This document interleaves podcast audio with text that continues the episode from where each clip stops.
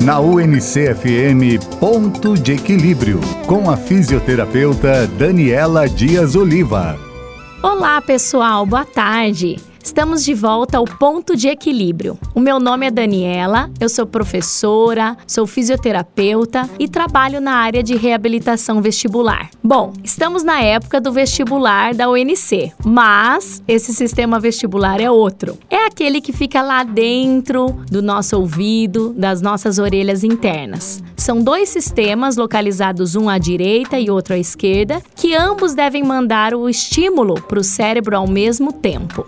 Quem tem os dois sistemas vestibulares trabalhando direitinho não sente tontura ou vertigem, muito menos desequilíbrio. Então, se algo na tua vida não tiver muito equilibrada no dia a dia, na hora de fazer as atividades do, do teu cotidiano, você pode pensar em avaliar o teu sistema de equilíbrio. Alguns exercícios eu já tenho passado aqui no ponto de equilíbrio, mas também fique atento. Você pode ser que precise de um atendimento médico, fisioterapêutico e você precisa procurar. Não precisa viver com tontura. O sistema vestibular pode ser treinado e é muito comum darmos alta para os pacientes em até três meses de tratamento. Então fica a dica: o sistema vestibular não é esse que precisa para passar na faculdade, mas é esse que precisa para ter equilíbrio na nossa vida. Se você quer saber mais alguma dica, alguma dúvida, você pode mandar uma mensagem para o WhatsApp 999890647 que eu responderei na segunda-feira.